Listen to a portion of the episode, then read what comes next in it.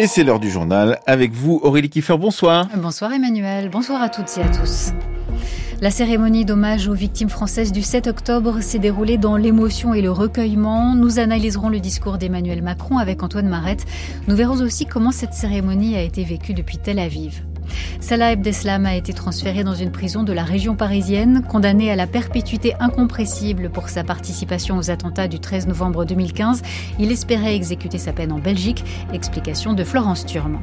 Toujours pas d'annonce de la deuxième moitié du gouvernement Attal. Alors qu'est-ce qui coince? Nous écouterons l'analyse du politologue Romain Pasquier. Et puis nous évoquerons le projet de loi soumis au Parlement ukrainien sur la mobilisation militaire, illustration de la difficulté de l'armée à trouver de nouveaux volontaires pour le front. Nous sommes 68 millions de Français endeuillés par les attaques terroristes du 7 octobre dernier. Par ces mots, par le rappel également des attentats de Paris, de Nice et de Strasbourg, Emmanuel Macron a tissé des liens entre ces attaques dont il a dénoncé la barbarie. Dans la cour des Invalides, devant 42 portraits et trois fauteuils vides, le chef de l'État a rendu hommage aux Français ou franco-israéliens tués ou disparus en Israël il y a quatre mois, et ces mots ont été qualifiés de bouleversants et de nécessaires par le grand rabbin de France. Bonsoir Antoine Marette. Bonsoir Aurélie. Vous avez suivi cette cérémonie, qu'en avez-vous retenu? Les portraits des 42 Français assassinés par le Hamas défilent dans la cour d'honneur des Invalides, chacun portrait porté par un garde républicain. L'orchestre de la garde républicaine interprète le Kaddish de Maurice Ravel, une prière aux morts.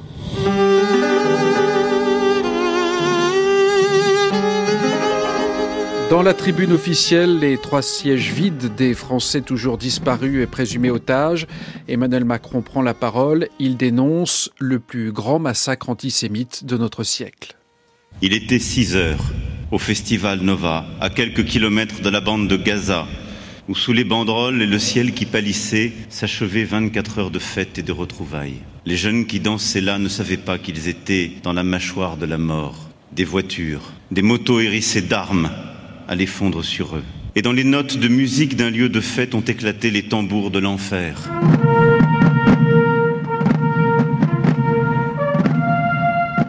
La traditionnelle sonnerie aux morts, une minute de silence, puis la Marseillaise. La cérémonie sobre devant une foule recueillie aura duré une quarantaine de minutes.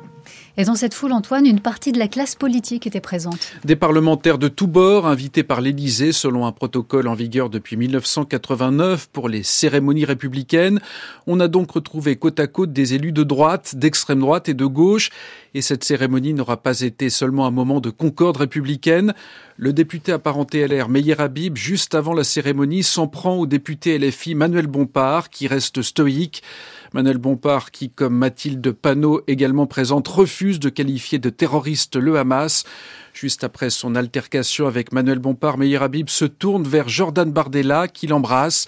L'élu franco-israélien n'hésite plus à afficher sa proximité avec le président du Rassemblement national. Merci Antoine Marat. La cérémonie d'hommage a aussi été retransmise à Tel Aviv sur la place des otages.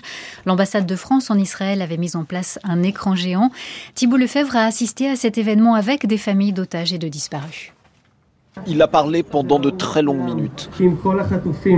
Un discours poignant, mais aussi très politique. Daniel Lifshitz a critiqué l'inaction du gouvernement israélien, puis il a imploré le président français Emmanuel Macron de continuer à faire tout ce qui est en son pouvoir pour libérer son grand-père, Oded, 83 ans et 124 jours en captivité dans l'enfer de Gaza. Macron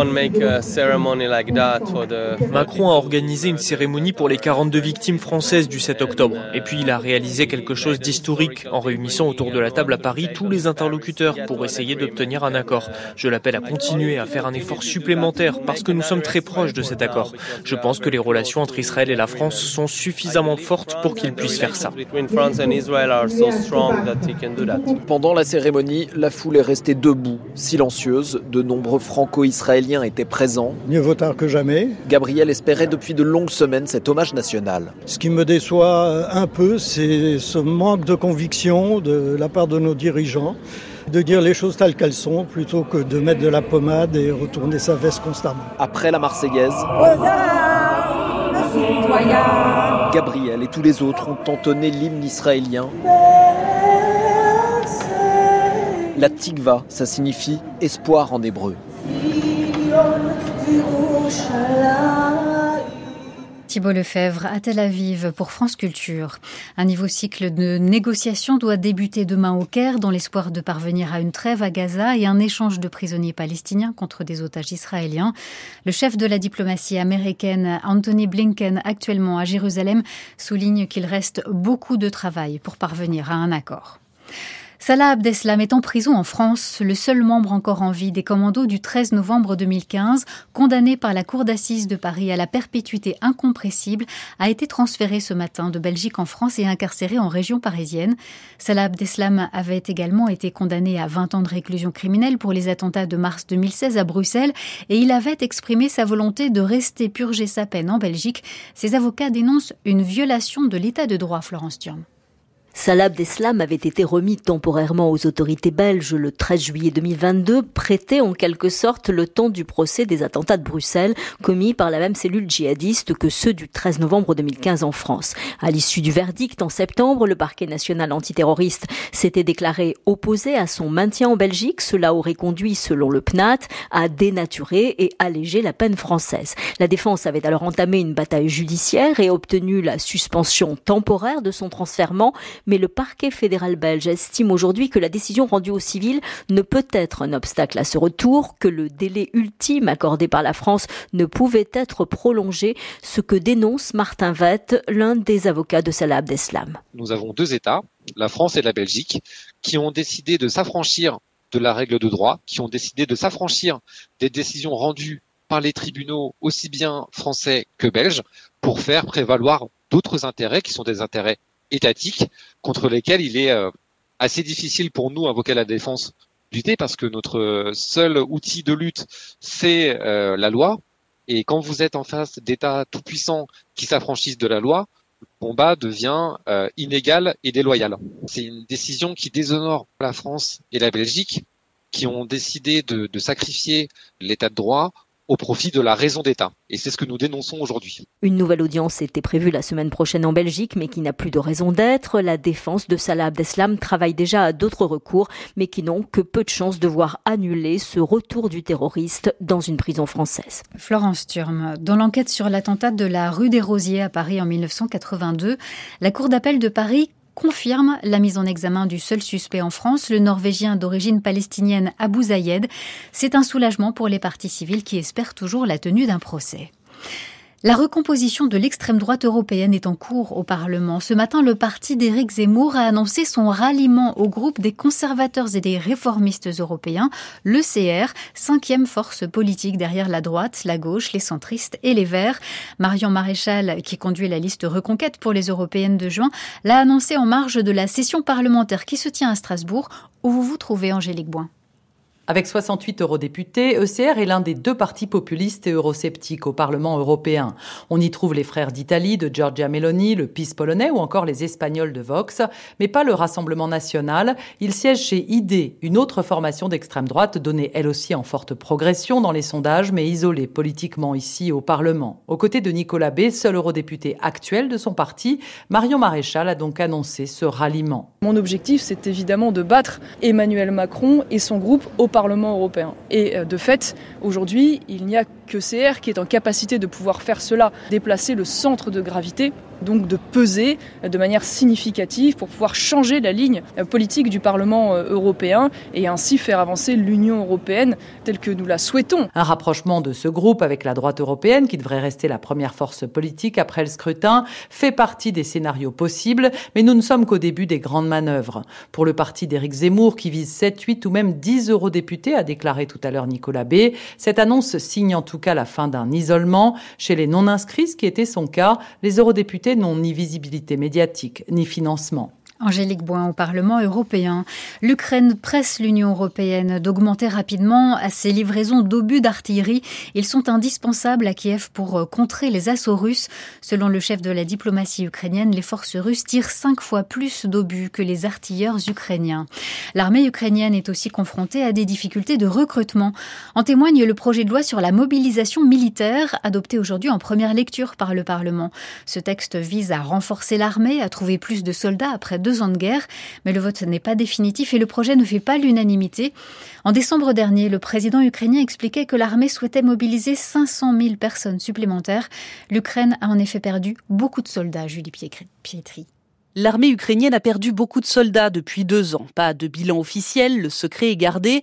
Mais l'été dernier, le New York Times avançait, après enquête, le chiffre de 70 000 morts. Et plus récemment, il y a quelques jours, une source militaire française évoquait 140 000 morts. La contre-offensive ukrainienne lancée cet été a été meurtrière et trouver des civils volontaires pour aller sur le front est plus compliqué aujourd'hui qu'au début de la guerre. Sur les réseaux sociaux circulent même des vidéos d'hommes embarqués de force dans des camionnettes par des recruteurs, assurent ceux qui diffusent ces images. Ce projet de loi vise donc à recruter plus facilement.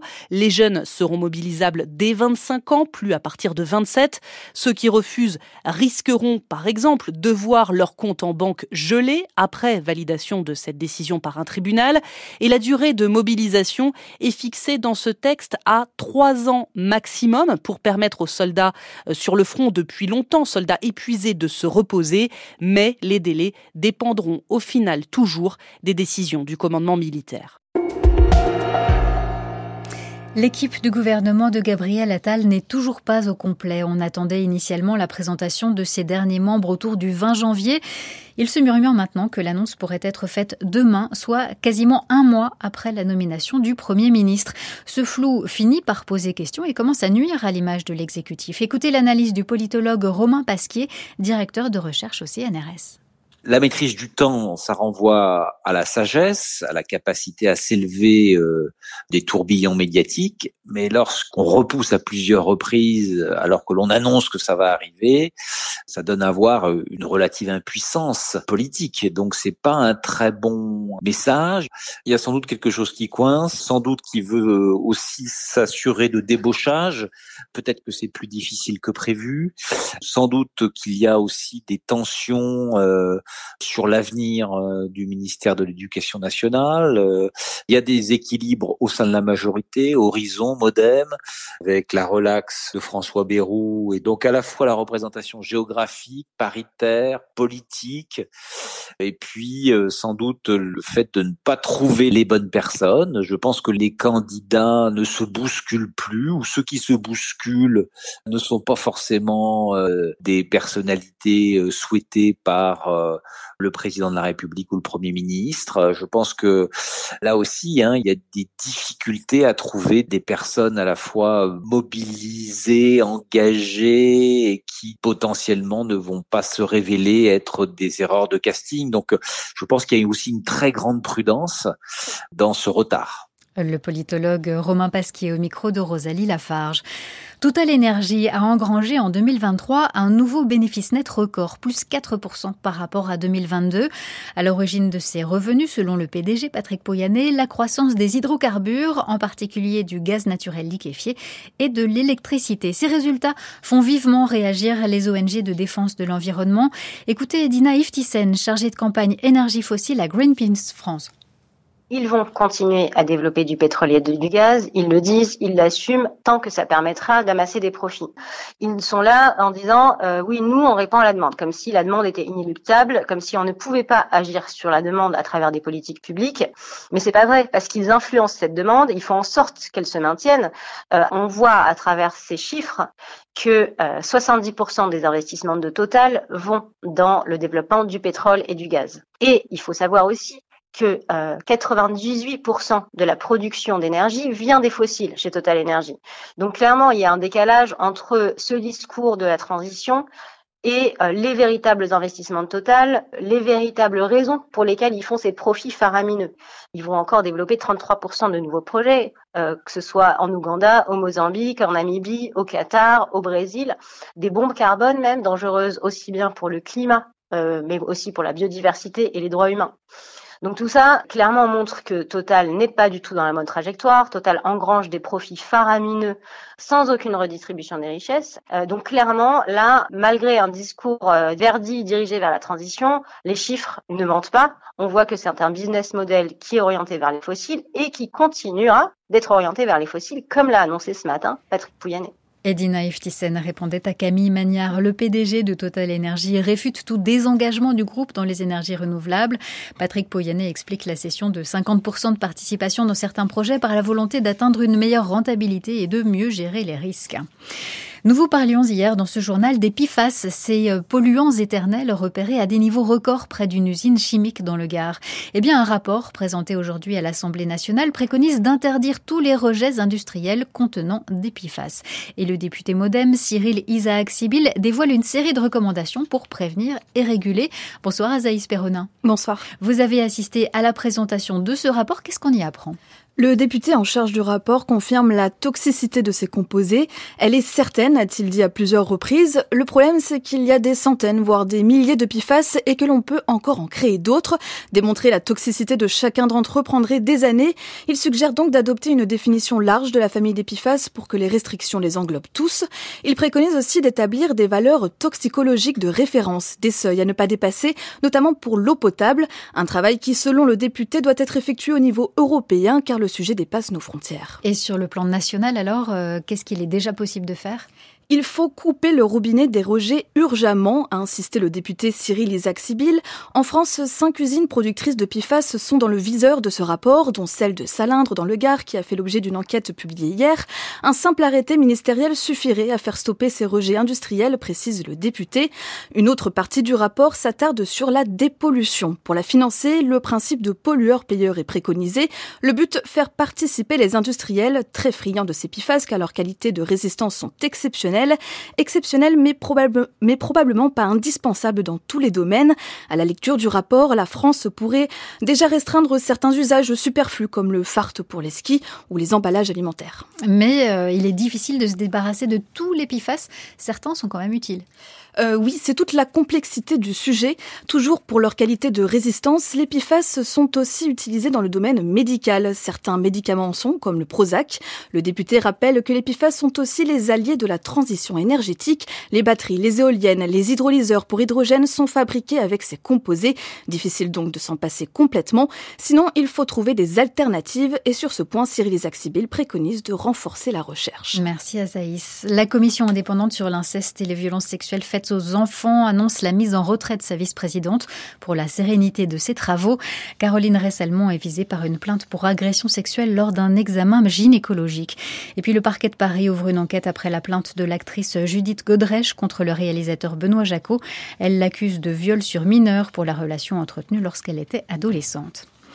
UGC et Canal Plus unissent leurs forces pour séduire les jeunes avec une offre couplant télé et cinéma illimité, le tout pour moins de 26 euros par mois. L'occasion pour nous d'analyser l'évolution des usages. Bonsoir Laura Dulieu. Bonsoir. Avec cette alliance, les deux groupes veulent prouver que cinéma et streaming ne sont pas forcément concurrents. Oui, presque 25 ans après la toute première carte d'abonnement ciné illimité en 2000, à l'époque c'est encore UGC qui innove et qui lance le concept, place désormais à l'association grand et petit écran. Ça semblait inévitable vu l'essor des plateformes de streaming. D'autant que dans les deux cas, ce sont bien les jeunes les plus gros consommateurs, selon Samuel Loiseau, directeur général des opérations cinéma UGC la consommation euh, de films sur le petit écran est très liée à la consommation de films sur le grand écran. Les gros consommateurs de films sur les plateformes sont les gros consommateurs de cinéma. Ça, c'est une évolution par rapport à 2000, puisque en 2000, euh, ces plateformes n'existaient pas. On se teste avec cette offre-là, mais on a évidemment euh, des discussions avec nos amis de Canal+, pour que si ça devient une tendance forte, eh ben, on, continue à faire évoluer ces propositions. En effet, pour l'instant, l'offre est limitée aux 10 000 premiers inscrits, 5 000 pour les nouveaux clients Canal, 5 000 pour les déjà abonnés Canal. Mais ce genre de formule pourrait bien se développer. La stratégie est gagnante, analyse Marianne Lumeau, enseignante chercheuse à l'Université de Rennes, spécialiste en économie du numérique, de la culture et des médias les jeunes restent ceux qui consomment le plus de places de cinéma. Les acteurs euh, sont en recherche d'offres qui pourraient euh, leur permettre euh, de renouer, on va dire, avec la croissance. Puisque si on regarde du côté du groupe Canal+, bah, on voit que c'est un groupe qui est plutôt en perte de vitesse. Ce groupe a une diminution de son chiffre d'affaires depuis ces dix dernières années. Ça s'explique notamment par la diminution du nombre d'abonnés. Et puis depuis le Covid, nos salles de cinéma souffrent aussi. On est encore loin du nombre d'entrées qui étaient réalisées sur la période pré-Covid.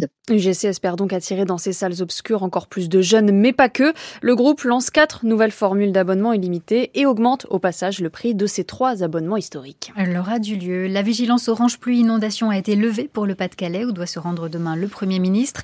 Demain, le ciel sera couvert sur la moitié nord avec des pluies passagères, en particulier sur la Bretagne, et avec du vent, temps lumineux sur les euh, régions méditerranéennes. Les températures iront de 4 à 12 degrés au petit matin.